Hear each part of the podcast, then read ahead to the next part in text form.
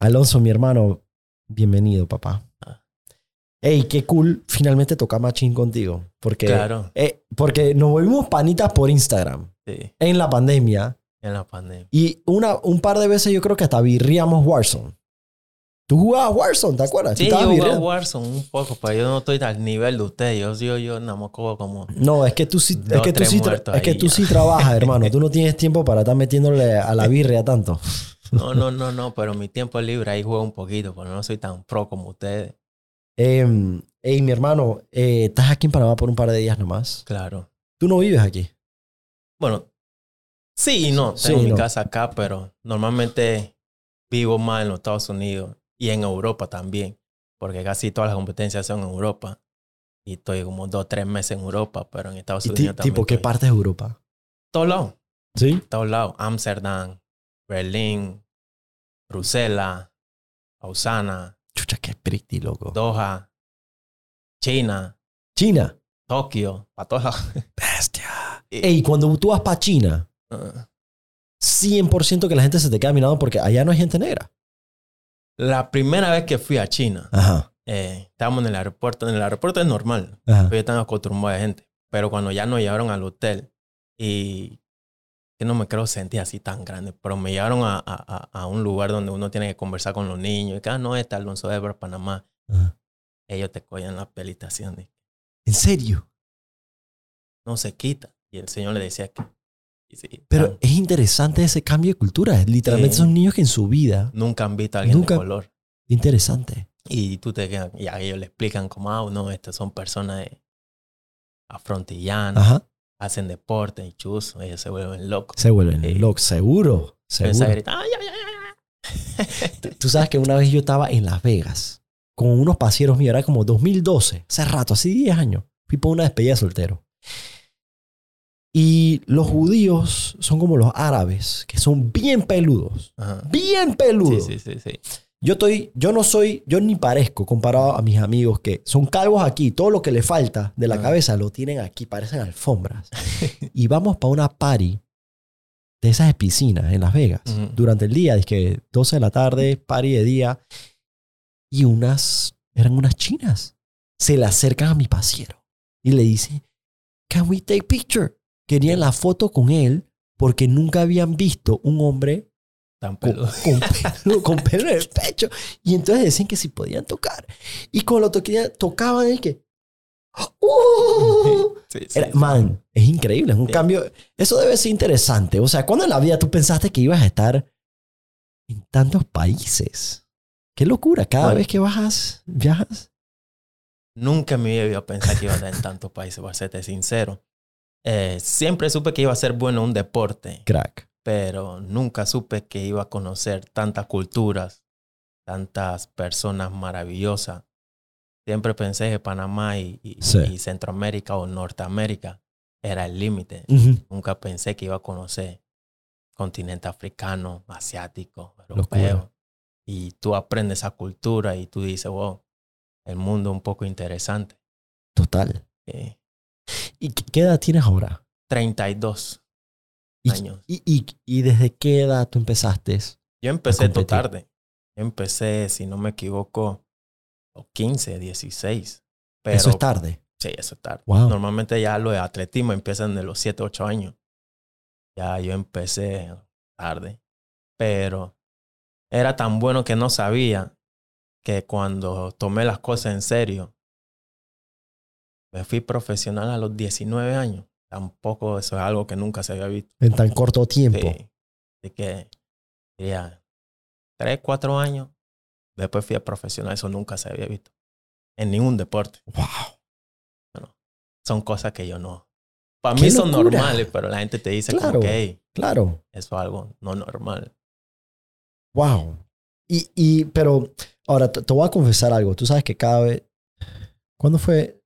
Una vez tú corriste con, con Usain. Ah, sí. Yo no sabía para quién darle. Porque. Pero tú, tú estás hasta una peor posición porque tú estás corriendo sí. y tu madre es jamaicana. Tú, tú, o sí. sea, tú eres jamaicano como yo soy jamaicano. O sea, Claro. tú tienes un, un padre que es jamaicano, es tu mamá. Ajá, Mi mamá también. sí. Chucha, yo no sabía que a quién le voy a dar, al, panam- al panameño o al jamaicano. pasa lo que pase, yo gano. Claro. Eso es lo que yo Sí, dije. sí, sí. Ey, y, y cuando te tocó correr con él, tú, él te conversó o algo, ¿no? Claro, ellos saben quién yo soy. Eh, eh, eh, uno crea esa amistad Sí, porque más conmigo, porque normalmente en el atletismo, en la área de velocidad, los países de potencia son Jamaica y Estados Unidos y algunos países de Europa. sí. Ya cuando ven a un panameño, 18, 19 años de edad, Total. compi- compitiendo con ellos al nivel de ellos, claro, eso se conversa y Claro. ya se crea una amistad y, y, y, ellos, claro, se ponen contentos porque ven que, que todo el mundo les quiere dar palo a los Estados Unidos, porque esa es la madre del deporte. Claro. Y cuando ya ellos ven otros países pequeños toman la posición que, que, que yo tomé, uno crea la amistad esa de, de, de, de- Claro, de porque- amigos, pero enemigos en la pista. Y eso es una competencia saludable. Claro, Porque a, a- pesar de que son competidores, existe la hermandad, la fraternidad, eh, la apreciación uno por el otro, ¿no? claro, claro. Eh, eh, eh. Lo principal es crear amistades y nuevas culturas. Eh, nunca había sabido de Panamá. Él siempre ha querido venir a Panamá, pero aquí nunca se ha hecho una competencia. Pero cuando escuchó de Panamá y sabe de Panamá, le interesó Sí. y, y, y, más cuando sabe que mi mamá es maiquina. O sea, siempre... Ah, el man sabe. Y él dice que, ah, no, tú eres maiquino. Ahí te lo Por digo. eso yo no voy a... eh, no Eh. importa que ellos sienten, tu mamá es maiquina, tú eres maiquino. Ajá. Pero yo digo, yo soy panameño. Yo, yo nací sí, en sí. Panamá. No, no, no, tú eres maiquino. Ya, eso como que... Sí, Ah, para, para él es que está bien, eso todavía es mío. Sí, pero es algo súper cool porque uno va creciendo eh, mental y profesionalmente en el deporte porque son personas que han hecho cosas maravillosas en el deporte, como Usain Bolt, Tyson Gay, y, y, y estar en medio de esas conversaciones, Sí. siendo panameño, eh, no es algo que, que, que para mí siempre va a durar toda la vida. Entonces tú reconoces que esos son como que oportunidades y tú las aprovechas porque dices, no sé hasta cuánto me va a durar. Claro, eh, eh, eh, eh. Yo te lo pongo así como una carrera de carro. Ok. Tú ves Fórmula 1, ¿verdad? No. Bueno, te lo pongo una carrera de carro. Ok. Hablemos carrera de alta gama. Está los Lamborghini, los Bugatti, todos estos carros, ¿verdad? Todos son carros de 300 mil dólares para arriba. Imagínate que venga un Honda Civic a competir con todos estos carros de alta gama. Y el Honda Civic siempre queda segundo, tercero, a veces primero, segundo, tercero. Para ti, ¿quién es el ganador? ¿El Honda Civic o todos esos carros? Para mí, honestamente, siempre va a ser el Honda Civic porque viene desde menos. Así que ellos saben eso. Ajá. Una persona que viene de un país que el deporte de atletismo no es grande, Correcto. ya ellos saben que la, si no es grande, ya saben que la inversión no está en el atleta. Como ese atleta siempre está entre los tres mejores del mundo por 13 años. Entonces siempre le tienen el ojo Eh, pillado porque dicen vivo. Exacto. donde me resbalo, Exacto. ya. Crack. Pero, pero eso que mencionas es, es, es, es real y motivante a la misma vez porque en Panamá sobresalir en el deporte, al igual que en la música, es difícil. Porque el apoyo lo ves después del éxito. claro, Probablemente te apoye, eh, probablemente recibes más apoyo como atleta eh, más tarde en tu carrera que al principio, para llegar a donde estás. claro. Y eso es una de las cosas que, que yo veo a ustedes deportistas y yo me le quito el sombrero. ¿Y tú vienes de, de qué parte de Panamá? De Colón. No, yo soy de la ciudad. ¿Tú eres de la ciudad? ¿Y ¿Qué, qué es lo que pasa? ¿Qué sopa? Yo te hacía colonense, Tú- madre no- jamaicana y Tú vaina. no, tú no eres ni el primero ni el último, así que Ok. déjame tirártelo aquí en tu mente. Mi madre es jamaiquina. Eh, Mi papá nació en Pedro Miguel, en la área zona. Ok. Se le dicen Sonian. Ya. En los tiempos antes, en esa área, lo que es Pedro Miguel, Paraíso, Clayton, Alboa, Gamboa, ahí nada más hablaba inglés. Sí. Mi madre hablaba inglés. Entonces, siempre estuvo el inglés ese. Yo aprendí español, fue en el colegio, con mi amistad. ¿Tu primer lenguaje fue inglés? Fue inglés. El jamaiquino. Sí, Patua. Sí. Sí, sí, así que ellos siempre tuvieron la mentalidad de que, bueno, pues, si vas a saber español, va a ser fuera de la casa. Vamos a aprender primero inglés. Entonces, mi español con el inglés se mezcla. Y en teóricamente el colonés es el español y el inglés Correcto, mezclado. correcto. Así que la gente siempre dice que yo soy de Colón, pero no, yo nací en la capital, sino que Gacha. siempre mezclado. Porque a veces hablo, pero se me va a veces Ajá. el inglés con el español ahí. Ey, entonces tú, le tiraste el pato ahí todo a, a Claro. Usain Bolt. Claro. What? Sí, sí. Eso, ey, yo hubiera querido ver eso, loco. Eso hubiera estado pretty. Claro. Y se confunden porque también estamos en entrevista, o sea, estamos como aquí sentados.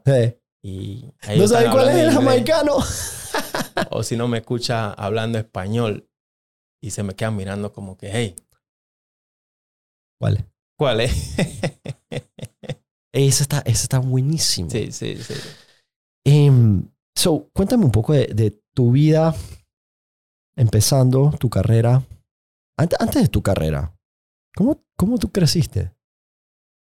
Bueno, eh, eh, eh, una familia trabajadora. eh, el, el que el papá trabajaba y la mamá se quedaba en la casa a cuidar a sus hijos. Crecimos sin nada, pero no nos faltaba nada. No sé si me explico. Eh, Así es. Dice el dicho, rico no es el que más tiene, sino el que menos le falta. claro.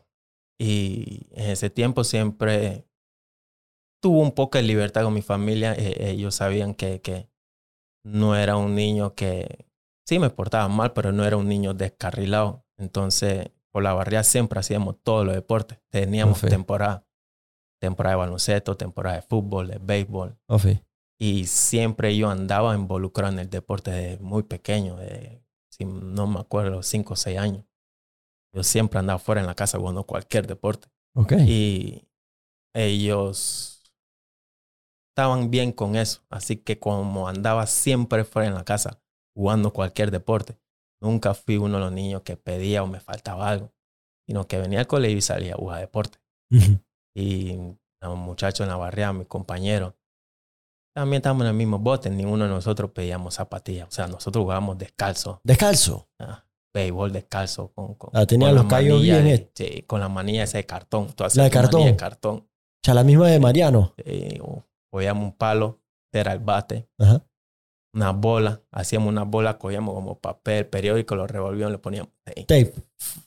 Ya ese era el juego de béisbol. Teníamos un par de cartones así como base y Ya, ahí está. jugando.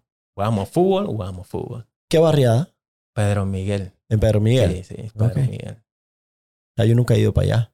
Bueno, es- Yo he tratado de hacer mi recorrido por no na- todo. eh, ahora es puro viejo ya retirado, pero ya no, no hice nada, un barrio tranquilo. Siempre ha sido tranquilo, pero antes andábamos a actividades con los jóvenes, pero Sí. ya no, ya, ya. Barrio tranquilo. Y, y me puedo imaginar que cada vez que tú regresas a Panamá, tú eres el niño pródigo que regresa. ¿Tú re- has regresado a Pedro Miguel? Sí, yo siempre voy. Yo Siempre hago un, un evento todos los años para no perder la cultura con la mitad. Bonito. Hacemos algo como un día juego de baloncesto. O sea, los amigos de Alonso Edward. Ok. y nos reunimos todos a jugar baloncesto porque es el deporte, o sea, más tranquilo. A mí no me gusta mucho el fútbol porque son contactos y Sí. cuando me están pateando eso a mí ya, no, no, no, no. Se me chifea la cabeza y ya quedamos peleando. Claro. Pero el baloncesto es más tranquilo y hacemos barbecue Pretty. y todo el mundo se reúne y conversamos y jugamos. Y Está cool. una cosa que hacemos todos los años, así que Eso- yo regreso ahí. Eso está bien bonito, hermano. Claro, son cosas que, que cuando uno llega, cuando uno llega se le olvida. Entonces eso es lo que uno hace que, Te mantiene. hey, acuérdate de dónde viniste, tus amistades, quién tú eres y nunca pierdas el enfoque.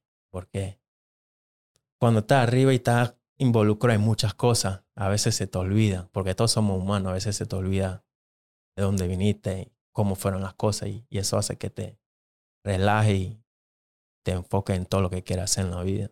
Me, puedo imaginar que cada vez que vienes a Panamá recalibras eso. Como que los pies los vuelves a poner en el suelo porque entre vivir en Estados Unidos, viajar, Europa, es, es fácil. Es fácil Claro. estar en ese mundo y, y, y dejarte llevar. Y me imagino que cada vez que vienes a Panamá es como una experiencia muy humilde que te regresa de donde vienes. Claro. Eh, eh, eh, Cuando tú pisas tu tierra es, ya tienes los pies sobre la tierra. No sé. Normalmente como tú dijiste, en los Estados Unidos o cuando vamos a Europa, las cosas me las hacen, cualquier viaje. Ya cuando estamos aquí, Sí. un ejemplo, ya en un evento, búscate tú tu propia botella de agua. Entonces yo tengo que ir a buscar mi propia botella de agua. o hey, pásame la ola, no seas mezquino, cosas así. Entonces, eso es lo que a ti te hace más ser humano con, con, con, Sí. con todas las personas aquí de- del área, como yo digo. Y, y, y una pregunta. Eh, re- recono- cua- ¿qué, rol, qué, ¿Qué rol haces hoy en día en el deporte eh, para los jóvenes? Me, me puedo imaginar que tienes una cantidad de jóvenes atletas que te miran y te elogian y quieren ser como tú. Claro, ¿Cómo Eh. funciona eso? tengo bastante. Pero yo siempre, te lo voy a decir como yo siempre le digo a ellos. No te enfoques de lo que hizo Alonso Edwards o lo que hago yo. Porque te estás poniendo un límite en la vida. ¿Por qué te lo digo? O- Yo hago atletismo, pero las personas que siempre eh, no admiré porque no soy admirado hombre, pero siempre seguía su carrera deportiva, era Carlos Lee y Mariano Rivera Ajá. y Bruce Chen. Ellos hacen béisbol. ¿Por qué siempre admiraba lo que ellos hacían? En el béisbol, por si no sabes, es sumamente difícil llegar a la Grande Liga. Y ellos salir de Panamá, ir a un país donde no está tu familia, estás compitiendo para llegar a la Grande Liga con 200 atletas buenos igual que tú y tú pasaste todo eso y llegaste a la Grande Liga. O sea, tú debes ser alguien importante. Eh, y mi consejo siempre hacia los jóvenes, mírame a mí, pero no me tomes a mí como un ejemplo de tu vida, sino que usa mi trayectoria y involúcralo en tu vida y en el deporte, en las cosas que tú quieras hacer y llegar lejos con eso. Sí, yo llegué lejos en el deporte, pero quien quizá diga que tú eres un cantante y puedes llegar lejos siendo cantante, pero estás perdiendo el tiempo siendo deportista. Coge mi talento, coge lo que yo hice y mételo en el talento que Dios te dio a ti. Y cuando ellos escuchan eso, nunca han pensado que eso Pensaba. era posible, sino que aquí en Panamá te dicen, ah, no, Alonso es bueno en atletismo, tú tienes que ser bueno en atletismo también. Pero esa persona quizás sea bueno en fútbol Correcto. o bueno en basquetbol. Entonces pierde toda su juventud haciendo atletismo y está perdiendo la oportunidad en otro deporte que en realidad es bueno. Sí. Y que ese es el consejo que siempre le he dado a todos ellos, que, que, que muchos han abierto la, la, la, su mente A pensar más a grande. pensar más en grande que... que, que, Pero- que- Ese detallito le hace falta tanto a los jóvenes aquí en Panamá porque no tienen un sistema de soporte típicamente que los promueve, los exhorta y les está diciendo tú puedes, tú eres un crack, tú eres, tú puedes y tú puedes lograrlo más. Eso no lo tienen día a día. No, porque muy pocas veces la gente entra a los barrios a hablar eso. seamos sinceros, todos los campeones mundiales, sean lo que sea, van a salir en los barrios pobres. No importa qué. Sea futbolista, basquetbolista, eh, beisbolista. Todo lo que van a llegarle en la vida son personas que no tuvieron nada de pequeño. ¿Por qué? Porque trabajan tres veces más duro a lo que Se Ya esfuerzan tiene. más. ¿Entiendes? Eh, Tú quieres llegar a punto B y sabes que eres los pasos que tienes que tomar, así que vas a sacrificar mucho, cosa que no tienes para llegar al punto B. Ya que cuando te lo dan en bandeja de plata, Ajá. ya no, no lo voy a hacer, pero ya yo sé que yo voy a llegar a punto B porque ya me lo dieron. Te doy Sí. un ejemplo.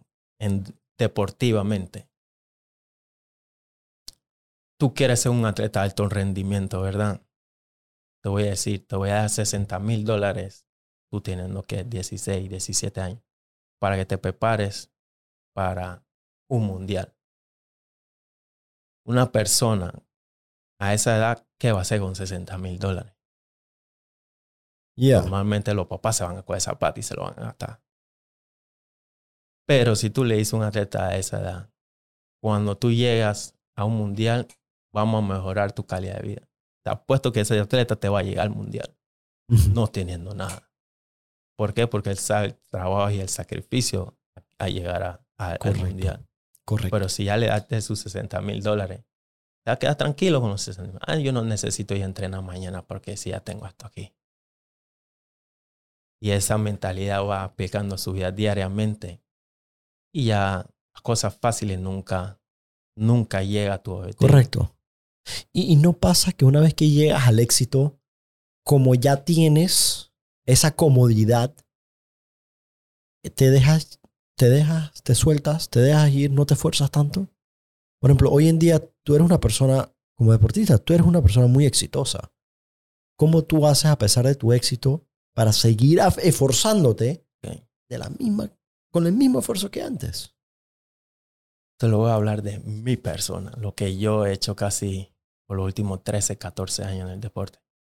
Sí, tienes razón, cuando las personas llegan a un punto alto de su carrera, por eso ves que, que los campeones siempre caen, Correcto. pero lo que siempre se han mantenido más de 15 años arriba es porque entienden el trabajo y el sacrificio.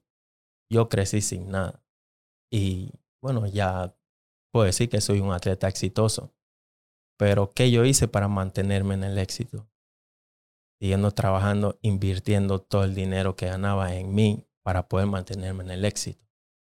Cualquier persona hubiese dicho, ah, no, ya yo, ya yo cumplí todo lo que quise cumplir no necesito seguir.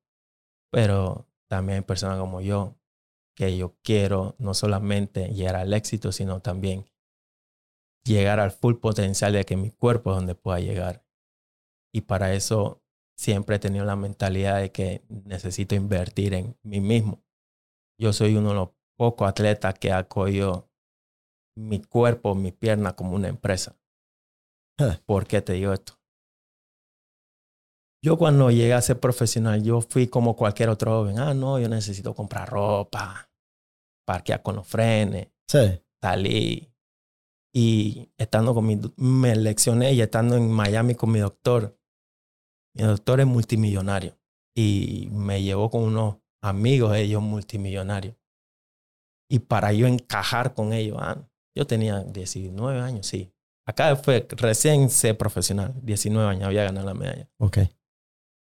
me puse mi correa Gucci, mi suéter Gucci. Me fui con ellos a, a cenar. Y me acuerdo un- una vez que, que un amigo de ellos, multimillonario, me dijo a mí, Alonso, este deporte tú vas a estar, este deporte es una entrada y una salida. Es una ventana muy pequeña. Si tú no aprovechas esa situación, esa ventana se te va a cerrar. Y yo me quedé como que, ¿por qué? ¿En qué tú inviertes o gastas tu dinero? Ah, no, yo normalmente lo típico, ahorro, cualquier ganancia me lo gasto en mí, etcétera, etcétera. Y Alonso, pero ¿dónde tú quieres llegar deportivamente? Yo voy a llegar lejos. Yo le dije, yo voy a llegar lejos. Pero ¿cómo voy a llegar lejos? No, yo tengo mi grupo de trabajo. Y sí, en verdad tenía mi grupo de trabajo. Ajá. Pero en el grupo de trabajo que tenía, sí me iba a durar 3, 4 años ser un atleta bueno. Pero él veía en mí que yo podía llegar 13, 14, 15 años ser un atleta profesional. Muy pocos atletas llegan a 13, 14, 15 años ser profesional en el atletismo. ¿Cuánto tiempo normalmente? En la rama de velocidad, máximo 4 años, ¡Wow! 5 años, 6 años. Porque ya la mentalidad se desgasta. Porque es un trabajo fuerte de 10 meses. Y duran 4 o 5 años. Y él vio en mí que yo podía llegar lejos. Y él me dijo, Alonso, tú para llegar lejos tienes que crear tu propia empresa. ¿Quién es la empresa? Tú, tu cuerpo, tu pierna, tu brazo. Para que esa empresa llegue 20, 30 años, ¿qué tiene que hacer? Reinvertir en tu empresa. Y yo cuando empecé a ver, porque a mí me gusta escuchar y, y analizar, y cuando él me dijo eso, ya yo empecé a, bueno, no empecé, ya yo decidí ya cambiar mi estilo de vida. O sea, todas las ganancias que tenía le- ya las reinvertía en mí. Ya buscaba nuevos fisi- fisioterapeutas, buscaba los mejores doctores por cualquier cosa me lesionaba, Ujú. buscaba las mejores nutricionistas. Y cada año siempre trataba de mejorar las cosas que ya hice bien. Y eso fue lo que me mantuvo a mí eh, tan lejos deportivamente por reinvertir en mí mismo. Y eso muy poco, muy, muy poco atleta lo hace. Como hace como un mes estaba leyendo el basquetbolista eh, LeBron James, que invierte un millón de dólares en su cuerpo para poder mantenerse entre los profesionales. Y ser Un uno de los mejores, los mejores jugadores Sí. entre todos. Eso es lo que normalmente hacen todos los atletas buenos. Y lo que no lo hacen, ya tú lo ves que están decayendo, o- o- o ya no son los mismos de antes, porque están conformes con lo que tienen. Sí, comienzan a gastar la plata en Sí. los lujos Claro. también, en Eso vez se de... va rápido, Correcto. muy rápido. Y, y, y y una pregunta, después de esa noche, me imagino que eh, esa, esa fue tu primera cena con esta gente toda exitosa, uno quiere encajar. Sí. Hoy en día ya, ya no sientes ese peso de tener que... Ya cuando es de esa noche, ya yo, yo cogí todas mis cosas de Luis y los regalé. Todas. Todo lo Gucci, todo esa lo, regalé. lo rega- Todo lo regalé. Todo. Zapatos, zapatillas, todo lo regalé. Crack. Porque yo estoy patrocinado con Adidas. Ajá. Y él también me dijo, tú eres una valla publicitaria. Y alguien te está dando ropa, ¿por qué te estás gastando plata public- dándole publicidad a otra marca que Cierto. no te lo están dando gratis? Tú le estás dando publicidad gratis a esa persona. Sí. Yo tampoco nunca lo vi así. Ajá. Sino que también traté de encajar en los videos musicales. Ajá. ¿Sabes? Que ellos salen y que... Ah, total. Entonces ya yo regalé todo eso y siempre he andado con las marcas que, que han estado conmigo desde el principio, que es las Adidas. Pretty. Y me ha ido bien, gracias a Dios. He ¿Qué- sido una qué- persona normal. Qué interesante historia. ¿Sabes que Eso que tú dices le pasa, siento que es lo mismo que pasa en el mundo de la música, donde hay gente que la bota de un día para otro, despegan y comienzan a gastarse la plata. A todo su equipo comienzan a coger tu Rolex, Claro. coge tu carrazo, Range Rover para todo el mundo, dos casas para la mamá, y así consecutivamente. Y, y la competencia nunca para. No. Piensa que uno está acá arriba y aquí te vas a quedar y la fiesta va a seguir. Pero creo que los más inteligentes, por ejemplo, o sea, Michael Jordan, por ejemplo, es un crack, porque ese tipo agarró y él dijo, yo no puedo hacer basquetbol por el resto de mi vida. Así que, ¿sabes Ujú. qué? Yo voy a comenzar a tener mis líneas, yo voy a hacer mis marcas y yo voy a invertir. Y se volvió un hombre de negocio. Claro. Entonces, como que yo te veo a ti así. Yo, te, yo digo que tú empezaste y te destacaste por el tema de atletismo. Claro. Pero de aquí a 20 años tú puedes terminar con la reputación que tienes y, ¿sabes? Ya tú puedes terminar tirando tu propia línea de ropa. Ey, hay gente, creo que hay, hay un futbolista en Estados Unidos que tiene una eh, cadena de restaurantes exitosos italianos. Y yo digo, como que, Claro, Una- uno, uno, uno, uno, uno va viendo y uno va Exacto. invirtiendo y uno va sabiendo qué es lo que le gusta. exactamente, Pero yo todavía no he llegado al punto ese. todo en su Uno, lo ven- uno llega al punto ese. Sí. Un punto todavía. Todavía estoy 100% invertido todavía en lo Bien. que hago acá. Por eso nunca he... Sí he tenido algunas ideas, pero siempre he tratado de, de- de no distraerme del, del punto, porque todavía no he tenido una medalla olímpica. Y el- la Olimpiada son en dos años. Ok, Así que mi mentalidad ha estado, tú estás, eh, tú quieres tu medalla. claro, eso es algo que siempre he trabajado Amén. toda la hermano. vida. Así que no he cogido ni un tipo de distracción que nada más ha sido eso. Qué ejemplo a seguir, hermano. No me gracias. Chua, ¿tú sabes qué? Por ejemplo, en el mundo de negocio, en Panamá, la gente piensa que entre más cosas tú haces, más exitoso debe ser esa persona porque, ah, no, es que él hace acá y él tiene una tienda de no sé qué y entonces él también vende seguros y apartamentos y, y entonces también hace videos de no sé qué y le pagan por hacer no sé qué. En verdad, verdad, el que mucho abarca, Mm, poco aprieta. Claro. Imagínate, una vez a mí me preguntaron, y que, oye, ¿qué haces más? Aparte de, de Geeky Drop, que es mi página de internet, ¿qué más tú haces? Y yo, yo, yo no hago nada más. Eso es todo lo que yo hago. Claro. Pero no haces nada más. Yo, pero es que si me enfoco en hacer eso bien, al 100%, va a ser mejor que lo que Cualquier sea. otra cosa. Y, ese es tu, y tú eres tu propia empresa. Sí. Tú te estás enfocando a esa, a esa medalla A y esa ese es tu medalla. gol. Esa va a ser mi gran recompensa. Y cuando lo sea, uno va a entender el trabajo y el sacrificio. Y me imagino que tú lo has sentido cuando, cuando, cuando sacaste tu propia empresa y por el trabajo y claro. cuando viste y cuando ves los logros, tú dices como que chuzo. Yo creo que lo que viene fácil se va fácil. Claro, Nadie aprecia lo que no le cuesta. así mismo es. Entonces, como que, hermano, lo que tú estás haciendo, tú te ganas tu medalla y va a ser una medalla mucho más dulce precisamente por lo que costó. Claro. Claro. Si no hubiera costado, entonces no se valora. No, no, no le da el gran valor que se necesita. Exactamente.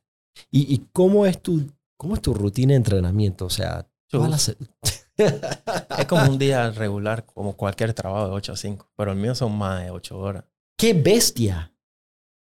Yo estoy bajo el régimen, una, una, una cuestión que se llama antidoping. Ok. Eh, todo atleta de alto rendimiento tiene que poner una hora específica donde está todos los días, de lunes a lunes. Entonces, mi hora yo lo pongo de 5 a 6 de la mañana. Así que yo tengo que levantarme todos los días 5 de la mañana. Pero a veces los cambio de 6 a 7.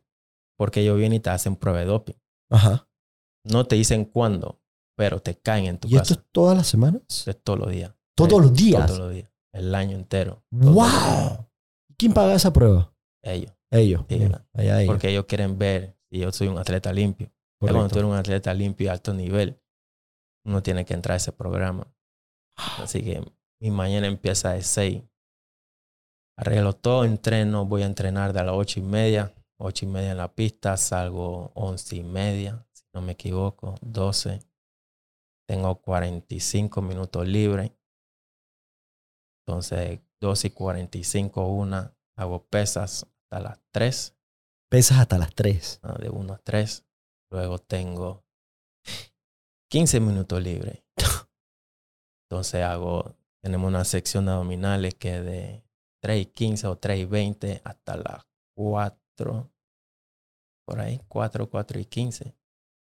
Pues tengo media hora libre.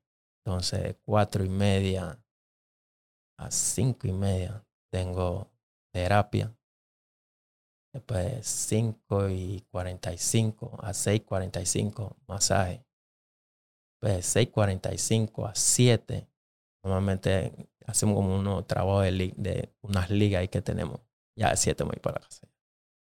Lunes a sábado. Lunes a sábado. Hermano, tú terminas tan desgastado que a las 8 y 45 ya tú estás. Ojalá. Tengo que. Yo no soy. Nunca he tenido. Eh, ¿Cómo se dice eso? Empleada. Así Ok. que yo me cocino yo. Tengo que hacer mi dieta yo. Tengo que preparar todo para el día siguiente yo. Pero a las 10 de la noche ya yo estoy tirado en cama ya. 10 y media.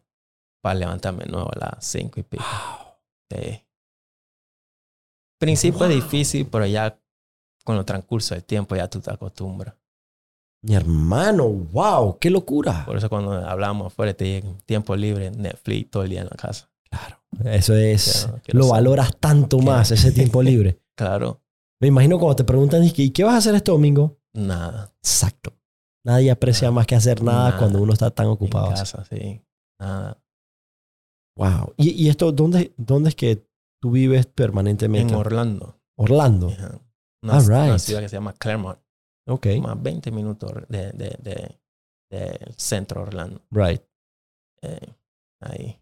En un Wow. lugar que hay que es National Training Center. O sea, el grupo que nosotros tenemos un grupo de Adidas. Ujú. De los mejores 10 atletas del mundo entrenan en mi grupo. O sea, Así en mi la- evento que es los cosa. 200, los 100 y los 200, Ajá. los 10 mejores, 6, 7 entrenan conmigo. O sea que una... Entonces, y, y entrenan a la vez, o sea, que tú estás dando la, misma talla. Sí. O sea, tú no paras de competir, no hay competencia y tú sigues sí. igual con tu competencia ahí. Wow. Por eso hay que mantener la disciplina. Si te quedas en casa, tu competidor está entrenando. Eso. Exactamente. Eso es lo que yo digo de los días libres aquí en Panamá. La gente le encanta su día libre, pero yo digo, mientras que ellos descansan, nosotros avanzamos. Así mismo es. Ey, eh, yo no sabía que hacían, que hacían pesas. Sí.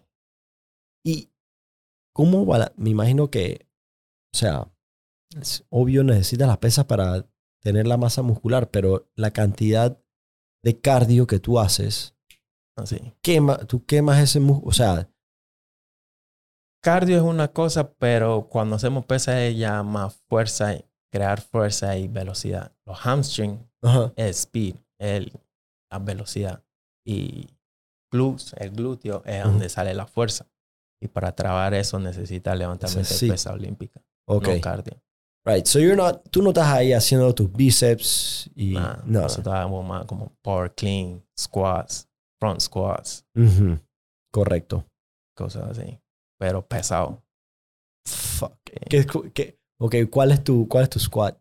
Mi squat eh, libra creo que es 405, nena. Cuestión así. Sí. Wow. Mi power clean creo que es 280 y algo. Eh, El 200. power clean es el que, tú recoges el piso. recoge el piso. Ajá, pa, sí. Ofi. Squat creo que 300 algo, una cosa. Sí. Pero claro, eso no hay que, ah, voy ahí hoy ya. No, no, eso es tu PR. De mi PR, sí. Ya. Progresivamente llegas a ese. sí. Wow, qué chucho, nada, hermano. Wow. qué, qué, qué locura. Yo creo que jamás. Pero mira que entre todo esto, ¿dónde queda Panamá? Tú estás entrenando, tú te la estás rajando. A mi criterio, Panamá nada más está ahí pendiente cuando llegas a la competencia, a la, a la Olimpiada. Sí, pero yo no lo hago por un, ras- un, un motivo que la gente me vea cuando Ujú. me tenga que ver, sino que eh, el cariño y, y, y, y, cariño al panameño y no lo crean, muchos panameños que aprecian mi trabajo. Interesante. La gente del interior, creo que la gente del interior me conoce tres veces más que la gente aquí en Panamá. No sé por qué. Cada vez que yo voy para el interior, sea donde sea, una vez me fui para Cerro Punta, Ok. un lugar. Yo no sé si había televisores por allá, pero cuando me vieron quedaron sorprendidos. Sabían quién yo era. Wow. Y yo me pongo a ver como que ah, aquí en Panamá yo me puedo hacer. No me Ah, ven pues, aquí, pasa pero agachado. en el interior, no. Y, la alegría de la gente del panameño, eso es lo que, lo que me da a mí la gana de salir adelante todos los días. Y también en, mi trabajo dar el nombre de Panamá en alto fuera también. Sa- Sabes que yo, yo creo que el panameño, las únicas cosas que realmente lo inspiran, como que eh, el, el mes de la patria, noviembre, yo no, creo, yo no creo que eso realmente despierta el patriotismo del panameño. Yo creo que las cosas que unen al panameño es el deporte y la música. Claro. Por eso cuando hay juego de fútbol en el estadio, los panameños van como locos. Se llena. Y cuando está corriendo Alonso Edwards, Dice que el país se paraliza. claro. Todavía no lo he visto, pero, o sea, claro, no lo voy a ver yo, pero dice que el país se paraliza. Esas son las cosas que realmente inspiran porque... porque y, y yo creo que es lo mismo, por ejemplo, en, en Jamaica era, era... e, es, es muy similar porque cuando la situación del país es tan mala, tú buscas las cosas positivas y una de las pocas cosas positivas que tenemos en este país que todo el mundo respalda. Todos los panameños respaldan. Los deportistas y los artistas. así mismo. es. Esas son Que el deporte siempre une a todo el mundo, 100%. sea lo que sea. 100%. Bueno, tú sabes, tú sabes que mi hermana era, mi hermana era eh, eh, ecuestre, de equitación. Eh, y ella me, ella me contaba que para los panamericanos y, y todos los juegos centroamericanos y todas esas cosas, básicamente una de las cosas más bonitas que ella veía era cómo se mezclaban los panameños de diferentes clases sociales, independientemente eh, si era atleta, si era nadador, Claro. eh, o si era un ecuestre. Sí. Em, el equipo de Panamá era uno. Era y era a- así. Es pequeño, pero unido. Sí. Es unido. Eso pasa en todo, cualquier Cuando, evento. cuando lo sacas de Panamá, sí. El panameño es. se. Ujú. En Sí. los Juegos Olímpicos se unen. Eh, eh, eh. Conocido muchos panameños interesantes. Porque cuando Panamá viaja, no viaja con equipos grandes, lastimosamente. Sí. Quiero cambiar eso también. Panamá debería viajar con al menos 50 atletas, no importa qué. Te hablo en la rama profesional. Dije, normalmente viajan 7, 8, 9 máximo. Por unos Juegos Olímpicos, creo que los más que han viajado han sido 10. Comparado con países que son como 200 y pico atletas. Wow. O Jamaica, que casi lo mismo que Panamá, viajan como con 40 atletas. En serio. Sí. Entonces, esas son cosas que, que estamos mejorando, pero hay que cambiarlo. ¿Qué nos falta? ¿Qué podría ayudarnos? Es que lo- los tiempos han cambiado también. Ya existen redes sociales, ya existe... Las cosas no son como antes. Es que eso es algo muy, muy, muy profundo que tenemos que, que- que ver. Antes, en mis tiempos, eh, eh, cuando yo era joven también, que, que, estaba deportivamente, cuando era un prospecto para, para, el, para el plan de gobierno, estaba hablando en la era de Martín por allá. En esos tiempos habían como 200 y algo atletas. Si no me equivoco, para los Panamericanos en el 2007 fueron como ciento y pico atletas para, para Brasil.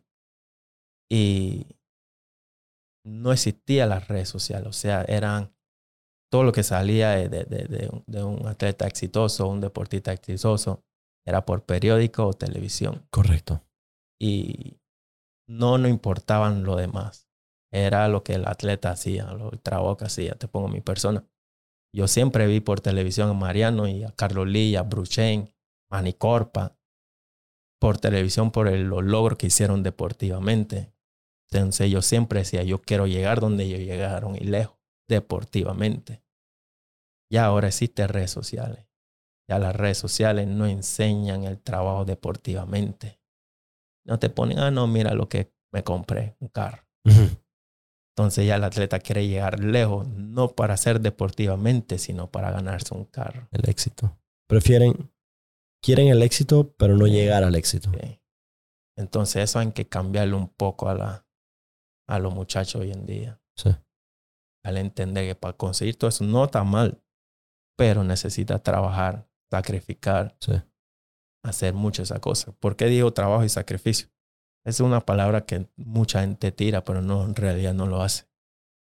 Yo sacrifiqué muchos cumpleaños míos siendo joven. Yo empecé a celebrar mi cumpleaños cuando cumplí, creo que fue 27 años, 28 años. A celebrar mi cumpleaños. Yo tuve que 14 años sin pasar Navidad con mi familia. 14 años, sí. Desde el 2008 yo no pasaba Navidad acá con mi familia. El año pasado creo que fue el primer año. Eh, año nuevo también. Yo entreno Navidad y entreno Año Nuevo. Los cumpleaños, mi padre nunca he pasado con ellos su cumpleaños.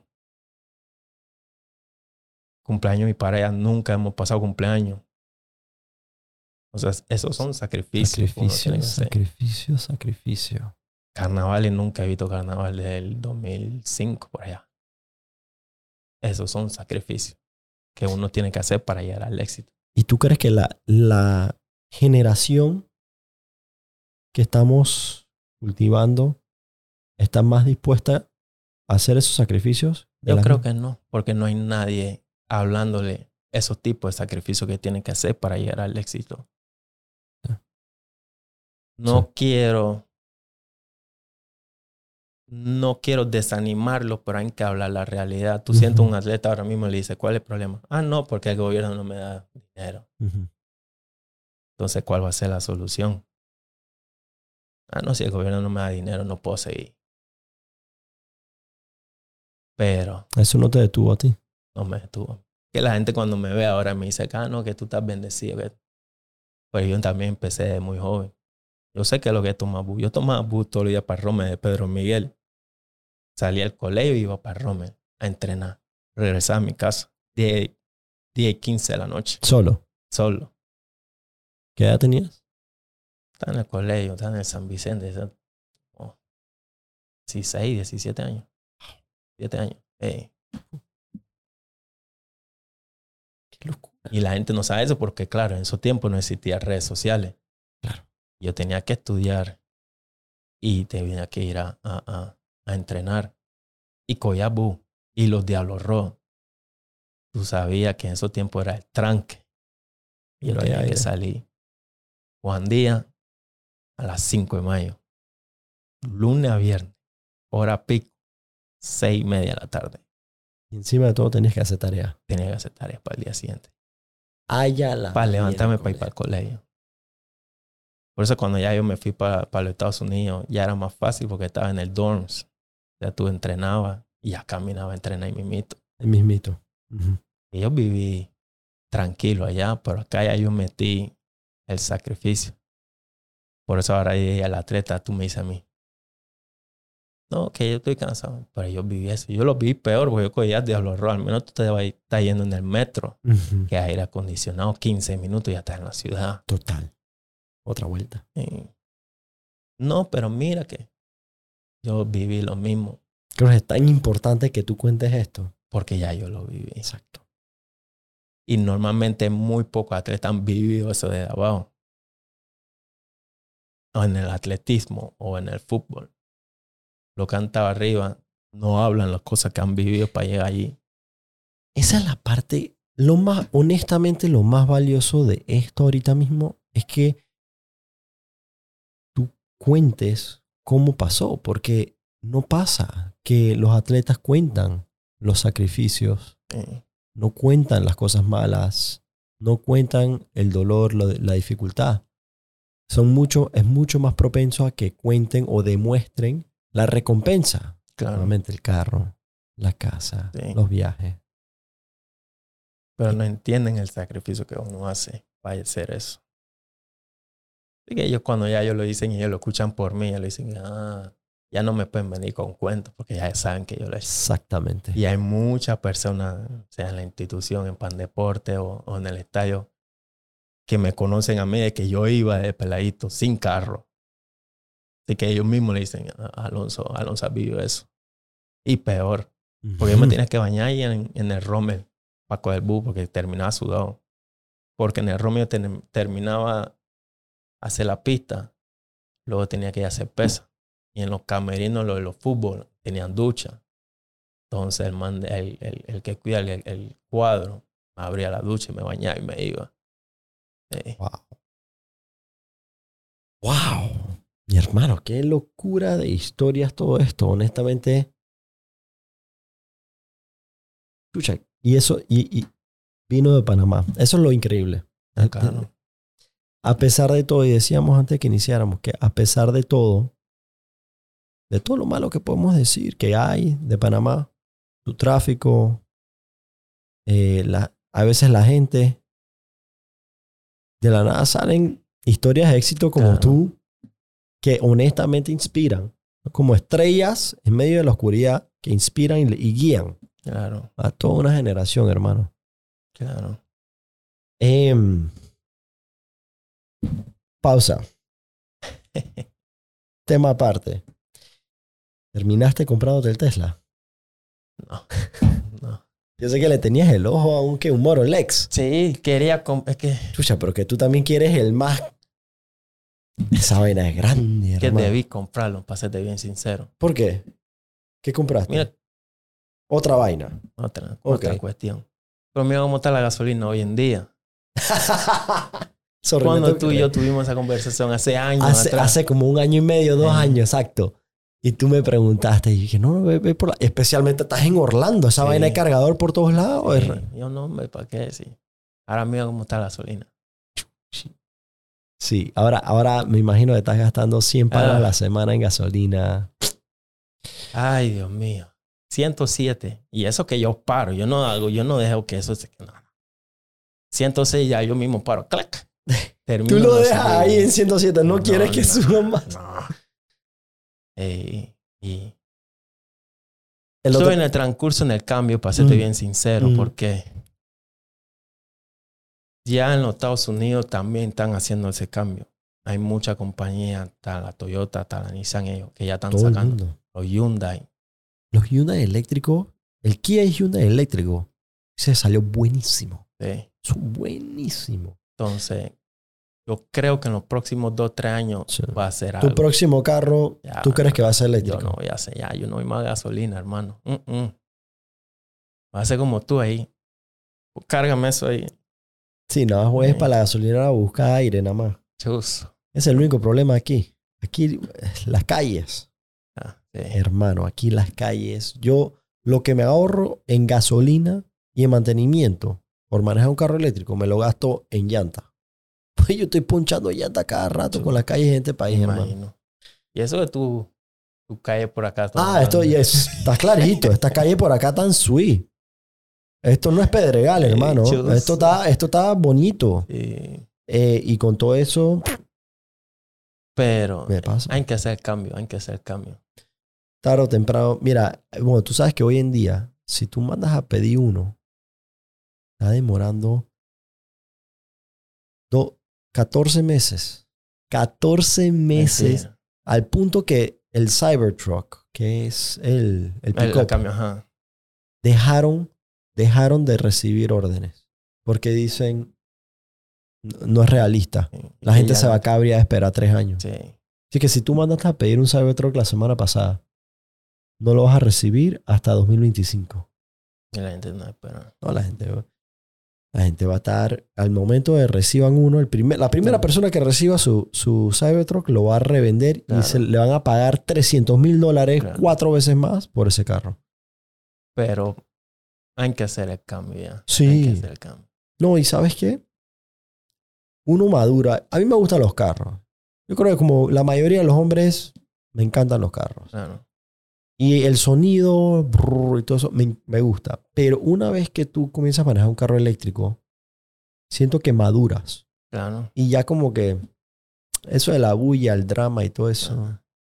También cuando tú ves que tú no tienes que parar en la gasolinera, te vas directo para tu casa a cargarlo ahí. Exactamente. Ya, tranquilo. Mano, todo, no hay nada peor que un domingo en la noche tú dices, ay, qué pereza, yo mañana yo le meto gasolina y, y amaneces un lunes con el tanque vacío.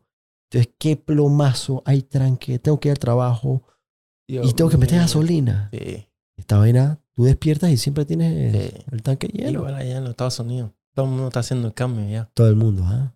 Yo debía hacerlo cuando era el momento. Eh, bueno, Tú me lo diste también. eso va a llegar, hermano. Te voy a decir que es la parte más, honestamente, la que más me gusta. El problema es que cuando tú compras un carro, el día que lo revendes, tú le pierdes sese- 60% al, eh, del valor del auto. Cuando, cuando, usa, cuando compras un carro eléctrico, específicamente Tesla, la demanda por estos carros es tan alta Ajá. que los, los valores de los autos se están, re- se están manteniendo al punto que mi mejor amigo que me que fue el que me, me montó a mí a que me compre un carro Tesla. eléctrico, el Tesla, él vendió su Tesla del 2018 al mismo precio hoy al que él lo compró en el 2018. Pues, Porque la gente no quiere esperar un año para Ah. comprar. Entonces se han disparado. ah, no. Ya tú. Sí, loco. Yo debía hacerte caso. Ah, Yo debía hacerte caso. No, en su momento, todo en su momento. Ey, bueno, ya, ya sabes que el judío que cuida bolsillo también tiene algo de razón en ciertas Claro, cosas. Así que para claro. futuro, cuando te haga una recomendación, ya sabes y que bueno, vamos a pensarlo dos veces, no una, dos. Claro, claro, ya, ya, ya. Error no lo vuelvo a hacer. Y además yo también tengo ese fetiche. Yo tengo Tú le es que tú le tienes el queso. Eh, Tú le tienes el queso a su carro. eh, pero no.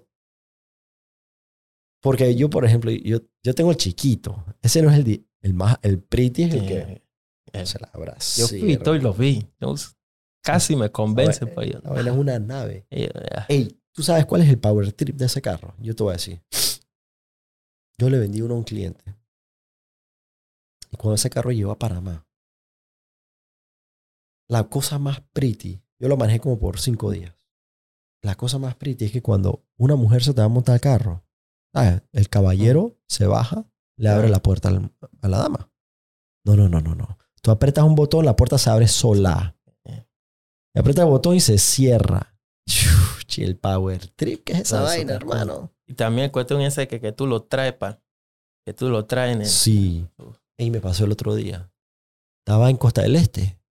Y, ey, qué palo de agua la semana pasada. Y yo digo, "Ch, yo, eran 20 metros. Pero yo dije, yo no me voy a mojar. Le dije al bicho, y que vente para acá. Y va. Y el man viene. Esto es lo mejor. Ey, Esto es lo el, mejor. el vale parking del, del centro comercial. Estaba ahí que, ay, mi trabajo.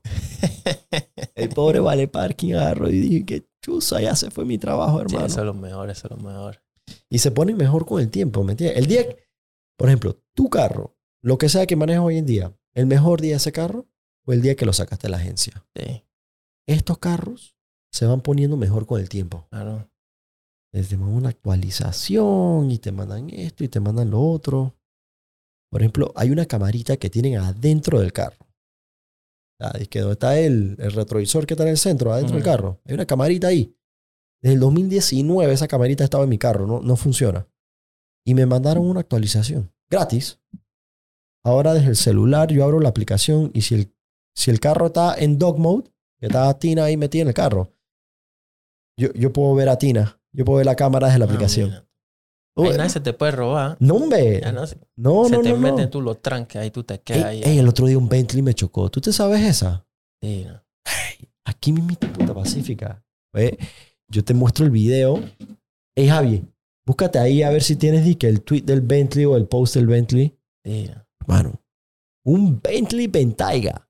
¿Ah? Ya te considero un carro nuevo, entonces tienes que sacar un Tesla nuevo. y me imagino. $250,000 $250,000 dólares. Sí. Ey, este man, Yo hago que me compre el Cybertruck. Yo no quiero eso ya. Sí, total. Bueno, ey, con toda la prepotencia del mundo, el man agarra, Sí. se baja del carro, me dice, ey, la reparación de mi carro nada más cuesta más que tu carro entero. O sea, bien Mentira. panameño, prepotente, Ah. ¿sabes? La gente creída que, que Sí. siente que son dueños de- del país. Ah. A todo el mundo le ha pasado algo así. Hermano, yo estaba tranquilo. Yo estaba lo más sereno. ¿Por qué? Porque yo tenía la grabación 360 grados de Ajá. todo, hermano. Al punto que yo terminé publicando el video del el choque. Ok.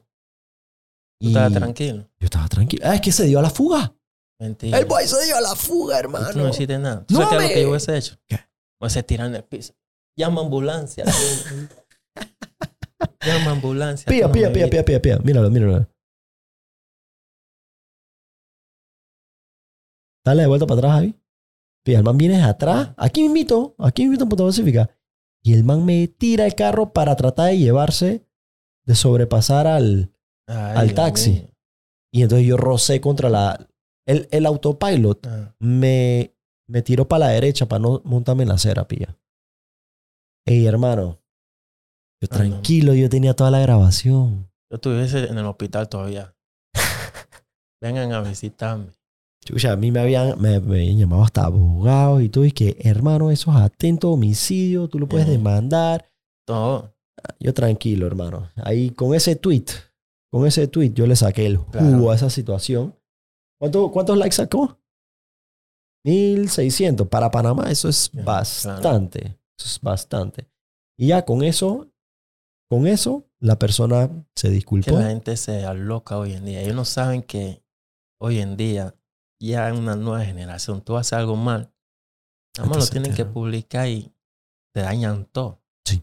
Toda la- todo lo que tú trabajaste duro en esta vida, te lo dañan El- con un solo tweet. El problema es cuando las personas con ese poder y esa credibilidad lo hacen con dolo, lo hacen con ganas de dañarle la reputación a una persona em, cuando no tienen la razón, pero quieren mentir. Lo dicen, dicen mentiras públicamente. Sí. Hay gente que dice mentiras.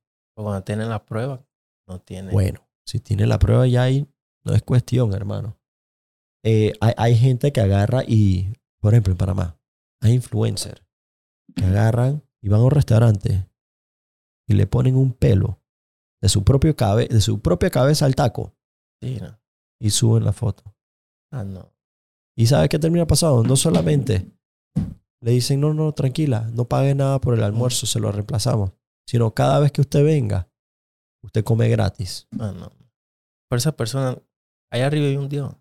¡Epa! Y existe el karma. Clarito.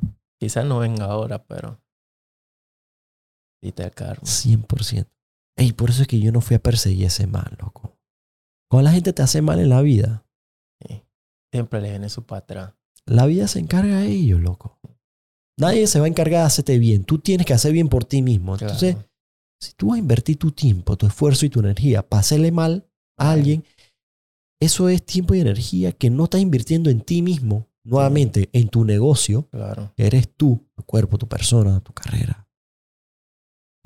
Ey, el mundo se encarga. Claro. Dios, Dios está ahí, Él ve todo, hermano. Todo es así. Pero yo en esa situación me hubiese tirado al piso. Llama ambulancia. Grábame ahí. ahí. ¿Tú sabes quién es la Wisnik? Ah, sí, sí. Hermano. Ese día, Ajá. ella estaba ahí en ese Ah, puesto. Y ella estaba abajo. y ella lo vio todo y ella lo grabó todo. ¿Tú sabes los salados Ay, que tienen que estar ese man? Chuzo. Si ella estaba ahí ya. No, perdí. hombre, no, hombre, no, hombre, no, hombre, no, hombre. O sea, ey, a mí me dicen que los influencers, que ¿tú cómo planeas tu, tu contenido? Yo, yo no planeo nada. Son cosas. Hay, a mí hay veces en la vida que yo digo, esta va a ser una semana tranquila y putuf, pasa llega eso. ¿Qué te. ¿Qué te puedo decir, Dios loco? mío. Son cosas de la vida. Sí. A la hora de la hora te voy a decir que es material. Y yo creo que si los últimos dos años nos ha enseñado algo, con la pandemia, la crisis de salud, que no hay nada más valioso en la vida que la salud. Claro. Esto de lo de COVID abrió muchas pensamientos que normalmente la gente no le presta atención, que era la salud. Ahora hay gente chequeándose constantemente. Te da cualquier, como tú dices, te da cualquier resfriado y ya lo primero que tú haces, Sí. antes te da un resfriado ya te quedas en casa. Total. Yo inmediatamente yo corrí una vez y me, de hecho me hice dos pruebas por si acaso. Sí, uno está, la gente está más responsable. Y, y eso, eso está bien, pero ahora la gente le está poniendo más ánimo a su salud y eso, eso es importante. Yo, yo creo que tendemos a no, a, a no apreciar, como humanos, como seres humanos, nos acostumbramos a lo que tenemos Sí. y, y we take for granted, tomamos por dado el, lo que, ah, la fortuna que tenemos en la vida. Hey, tengo mano, Las simples cosas. puedo, puedo articular mis dedos. Sí. Me desperté esta mañana. Eso mismo. Levantarte todos los días. Por eso hay que darle gracias a. Dios eso, todos los días. Hay personas que no pudieron levantarse. Así mismo. Pequeñas cosas de la vida son las más importantes. Papá, a la hora de la hora, todos tenemos problemas de algún tipo. Sí. Y lo que uno tiene que siempre considerar es que hay personas que tienen peores problemas que uno. Sí. Tiene que ser agradecido. De que ese es el problema que yo tengo y no es algo peor. sí. Y Dios sabe por qué hace las cosas también. Sí. Ey, el músculo no crece sin antes romperse, ¿verdad? Así mismo es. Entonces, si tú quieres crecer, hay veces que los problemas en la vida son como, yo siento, que son como, son literalmente regalos de Dios, que te lo pone enfrente precisamente para, para que tú crezcas. Claro. Sobrepasas el problema, tú terminas una persona más fuerte. Así mismo es. Dímelo a mí. He ido a dos Juegos Olímpicos. Y los dos Juegos Olímpicos, o sea, me ha ido bien toda la temporada. Toda la temporada, antes de los Juegos Olímpicos. Y los dos Juegos Olímpicos me he lesionado en la final del evento. Pero antes de eso, maravilla. ¿Y cómo te hacía sentir en ese instante? La primera y la segunda vez. es muy difícil tomar la emoción en el momento porque la reacción de una vez tuvo que ser, tengo que recuperarme rápido porque tengo que terminar la temporada. Te doy un ejemplo, en el 2012 eh, eh, tuve una lesión que hice una partida en falsa. Tenía que volver al hotel y recuperarme lo más antes posible para poder terminar la temporada. En el 2012 no pude terminar la temporada porque la lesión fue un poco fuerte. El 2016 no fue tan fuerte. Fue solo un, un calambre, pero no tan fuerte. Pero me tomó tres semanas. O sea que no tuve momento de sentarme pensado, como dice, ponerme melancólico ni nada, porque Claro. tuve que regresar al hotel.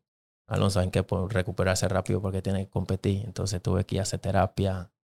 Me mantenía en mi grupo de trabajo, me mantenía haciendo terapia, terapia para volver, volver a entrenar y competir en tres semanas. De que en ninguno de esos momentos eh, tuve eh, el tiempo para sentarme y reflexionar de cómo me, cómo me sentí, ni, ni, ni, ni, ni qué es lo que pude hacer o qué es lo que no pude hacer. Porque en este deporte, cuando te va mal, si eres mente débil, entras en un fango. Y es muy difícil salir de ese fango. O sea, depresión, porque te lesionaste, ya el cuerpo se vuelve frágil, ya no quiere entrenar, no quiere hacer esto. Pero si te mantiene activo, si tiene un buen grupo alrededor tuyo y te mantiene activo, no quedas mucho tiempo en ese fango. Y yo casi toda mi carrera he tenido muchas lesiones muy serias, pero siempre he tenido buenas personas a mi alrededor que el día siguiente ya estoy en terapia para recuperarme. O sea que en mi momento malo, en, en mi problema, nunca he podido sentarme y reflexionar qué fue lo que pasó, qué es lo que no pasó. Y cuando ya termino la temporada, siempre tenemos reuniones. Bueno, pues pasó esto, te lesionaste, bueno, hay que preparar para el otro año. O sea, nunca he sentado y reflexionado, ah, no, cha, ¿cómo me sentí yo cuando me lesioné? Entonces, en las dos instancias en la cual tú terminaste lesionado en la Olimpiada, Sí. Tú nunca, tú nunca dijiste, Dios, Dios no me trata bien. Ah, Pobrecito yo. ah. Nunca. Y eso, y eso que recibí palo por redes sociales. ¿Cómo así? Puso, me dieron palo. Como si fuera Palo culpa tuya. piña, claro. Sí, Es que ¿Y tú qué le debes a... Tu, tu primera duda es contigo mismo, Sí. no a la gente. Pero, No te puedo creer, te dieron palo. claro, panameño. Que ese es normal del fanático. Cuando te va bien, te va bien. Cuando te va mal, te va mal. El fanático te va a dar palo cuando te va mal. Entonces, ya uno. No, no me afecta, nunca me ha afectado. Pero un atleta con mente débil, sí. Mente. Acabas de mencionar algo tan importante que no, no he tocado en... Has reflejado, pero no he tocado en toda esta conversación. ¿Qué rol juega tu mente? La mente es la, la herramienta más poderosa que tiene tu cuerpo. Si tú eres mente, bueno, en el deporte mío, si tú eres mente débil, no vas a llegar lejos. Porque hay muchas distracciones. Hay muchas personas también que no entienden el rumbo que tú quieres ir. Acuérdate que el camino de cada uno no es el mismo. Yo tengo un camino, la persona al lado mío no va a saber cuáles son los pasos correctos de mi propio camino. Entonces, mi mente la he trabajado desde muy pequeño, eh, eh, eh, eh, estando con mi amistad, eh, eh, haciendo otro tipo de deporte, porque ellos sabían de que yo iba a ser bueno en cualquier deporte. No sabían qué deporte, pero iba a ser bueno en cualquier deporte. Así que mi amistad por el barrio siempre cuando jugábamos baloncesto o, o jugábamos lo que sea, fútbol o béisbol. Y hablamos, como dice el panameño, paja entre nosotros Sí, mismos. sí. Y yo, y si yo actuara mal con ellos porque están hablando paja de mí, entonces mi mente no es fuerte. Y no iba a llegar lejos porque estoy dejando que ellos afecten mi preparación para lo que yo estoy haciendo. O sea, es muy pequeño. Wow. En las barreras siempre jugamos fútbol y cuando hacía las cosas mal o pateaba el balón mal, siempre hablaban y me daban duro. Y yo no podía reaccionar. Y no podía hacer eso que me afectara lo que estaba haciendo tampoco. Porque ellos mismos me lo decían.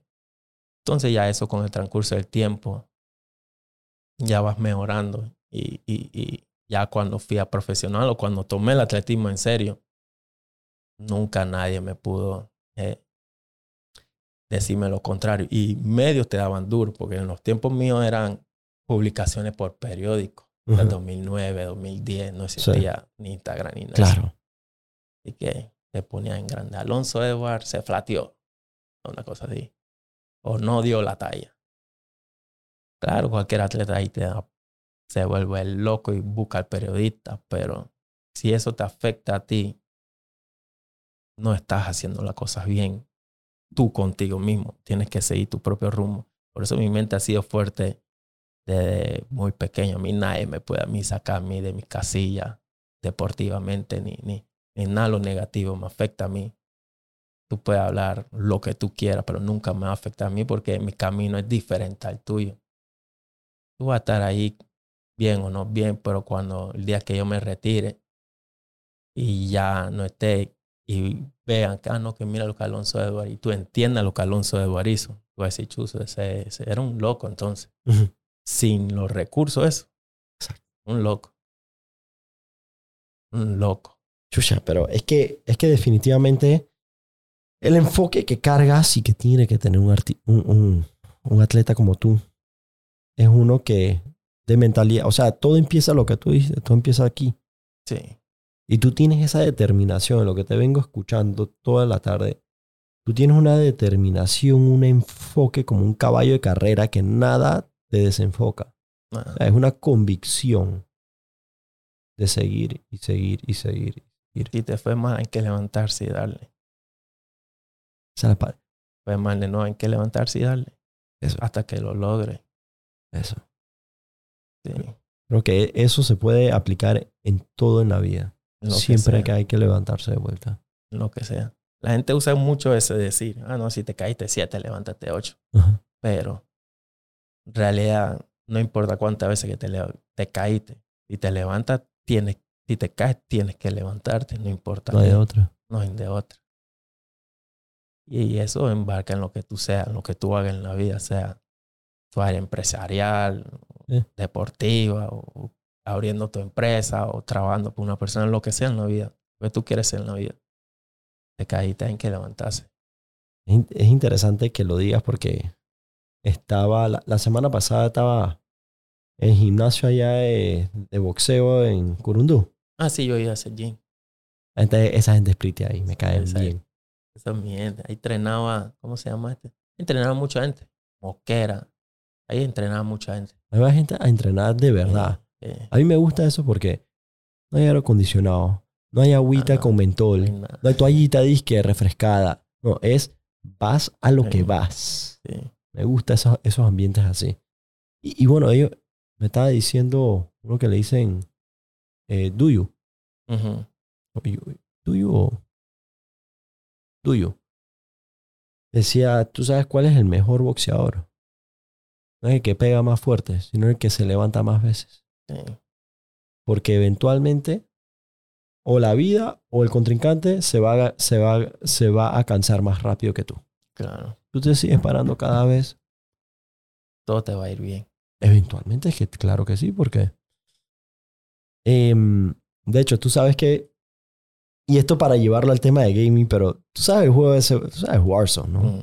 Cuando empiezas a jugar el Warzone, ¿qué te dice que la voz del del comentarista? ¿Qué dice que kill all enemy targets, mata a todos y ganas? Y yo siempre he dicho, no, él está equivocado. El juego no se trata de quién es el que más mata. Se trata de que quién es el que queda vivo. Que- No tienes que matar a nadie. Ah, Nada más resiste. Escóndete hasta el último. Pollo campero, hermano. Yo soy el pollo campero. Yo tengo cero problemas ganar una partida con un kill. Eh, Lo único que tú tienes que hacer es ser el último parado. Claro. así mismo. eh. Em, hey, hermano, yo quisiera, yo, yo te quiero pedir algo. ¿Cuándo, ¿cuándo tú haces esa, ese barbecue? Normalmente octubre. Octubre. Octubre. Yo te da chotea. Choteame ahí. Yo te da chotea. Yo, yo tripeo bastante mezclame con la gente del barrio, te lo prometo, porque no, no crecí en es- nuestra sociedad. En Panamá la gente crece, crece nos desarrollamos como sociedad muy, muy divididos. Claro. Y, y, y, y para mí es muy importante como que conectar con la gente. Claro. Y así como tú en el interior, Sí. cha, la gente me quiere más en el barrio que en mi propia casa, ¿oíste? En verdad que sí. En verdad que sí. En verdad que sí. Claro, me yo, te, yo, te, yo te invito. ¿Sabes baloncesto? Porque tú Sí. no estar ahí, tú no estar ahí que, que sentado ahí. No, hombre, no, hombre. Yo juego. Juego mal, pero yo juego. Ah, no, hombre, eso es lo de menos. Sí, es sí, sí, sí, sí. Te vas a poner en el equipo ganador para que gane. Dale, yo campeo ahí debajo de la. Yo campeo ahí debajo de la, del cesto ahí, nada más ahí esperando que me la pasen, Sí, sí, como sí, catcher. Sí, sí. Tú, no, tú la vas a pasar bien. Pasar bien. Hey, mi hermano, entonces tienes un par de meses de a- ahead of you de bastante entrenamiento, Claro. eh, bastante trabajo. mucho trabajo. Este año tenemos un mundial eh, de atletismo en, en Eugene, Estados Unidos, Eu- Eugene, ¿dónde queda Eugene? en Oregon. Oregon. Ajá. Oh, God. Ok. Eh, pero ¿Cuándo es la mundial? julio 15 al 24, o sea, como en un mes y algo. O sea, de aquí, Sí. de aquí al, al evento tú vas a estar es todos los días entrenando. Ah, no, entrenando y compitiendo todos los días. ¿Y siempre que compites representas Panamá? ¿O eh, estás en un equipo local de Estados Unidos, por ejemplo? No, eh, cuando son ligas, diamantes y cosas así, eh, con Adidas, eh, ya cuando son eventos como mundiales, olimpiadas, Eso Juegos sí. Suramericanos, Panamericanos, eh, ya más por Panamá. Correcto. Pero también la liga de diamantes compito por Adidas, pero también por Panamá. Pero no me pongo la- lo que es el, la camiseta de Panamá ni Sí. nada de eso. Sí. Bueno, hermano, eh, te deseo la mejor de la suerte. Suerte Eres- no, suerte para los que no están preparados. Éxitos. ¿oíste? Tú estás clarito, tú sabes. Eh, Alguien me dijo un día, eh, espero que estés bien. Y, y yo dije, ¿cómo así esperas? Tú sabes lo que tú hiciste. Tú sabes cómo yo estoy. ¿Cómo así esperas? claro. La esperanza, que es importante a nivel de Dios, es como la suerte en el sentido de que uno no necesita esperanza. Cuando uno va a prender la luz, uno no tienes esperanza de que va a aprender. Tú ¿Qué sabes aprender? que va a aprender. Sí, ¿verdad? Esperanza. Es cuando tú no tienes control sobre el final, cuando tú no tienes, claro. cuando tú no sabes. Pero si tú sabes, así como tu talento, que tú lo sabes, Sí. hermano, Tú nada más deseas éxito. bótala. Sí. Éxito, mi hermano. ¿Qué suerte es más? Como tú dices, no estás preparado para algo. A no darle suerte. Porque tú sabes que no estás preparado para algo. Pero con una persona que se prepara todos los días, esa persona no necesita suerte para cumplir el, el objetivo, sino que éxito, disfrutar el éxito. Exactamente. No, no hay, no hay nada peor que uno rajarse y trabajar duro y sacrificarse y que alguien diga, no es que él tuvo suerte. Ah, eh, ¿verdad? Él tuvo suerte por X, Y, Z. Dice que el éxito, el éxito, esto está un poco, esto es un poco rated R, pero aquí, aquí, aquí podemos decir lo que sea, pero dice que el éxito, el éxito es como, es como estar embarazada. Todo el mundo te felicita, pero nadie sabe cuántas veces te la metieron.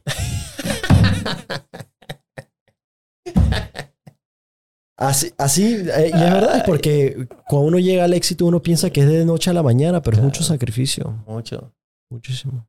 mucho, mucho. Hermano, tienes mi apreciación y mis respetos.